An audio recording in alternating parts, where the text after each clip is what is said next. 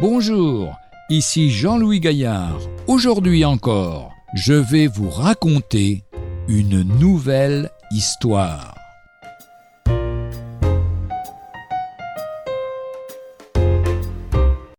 Régler sa vie. L'inspecteur arrive dans le bureau de la receveuse des postes et constate La pendule retarde de nouveau de quatre minutes. Pourquoi ne prenez-vous pas l'heure exacte le matin à la radio? Je l'ai pourtant mise à l'heure aujourd'hui. Depuis qu'on a installé une horloge neuve à la mairie, c'est sur elle que je règle ma pendule. Quelques instants plus tard, l'inspecteur sortant du bureau a la curiosité d'aller voir l'horloge de la mairie. Apercevant le concierge, il lui demande Vous avez une belle horloge. Est-elle exacte? Bien sûr, monsieur, je la règle sur la pendule de la poste et constate qu'elle ne varie pas. Est-ce que ce n'est pas ainsi qu'agissent souvent les gens? Que font-ils? Ce que les autres font, ils les imitent sans se donner la peine de penser, de réfléchir.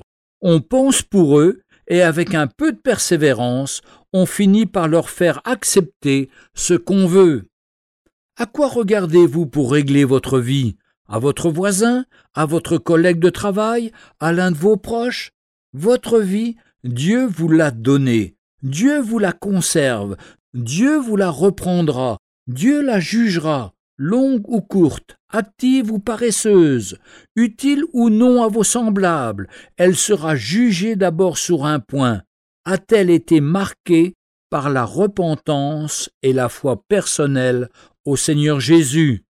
Évangile de Jean, chapitre 10 et 11, Versets 27 et 28. Je suis le bon berger, mes brebis entendent ma voix, je les connais, elles me suivent, je leur donne la vie éternelle, elles ne périront jamais.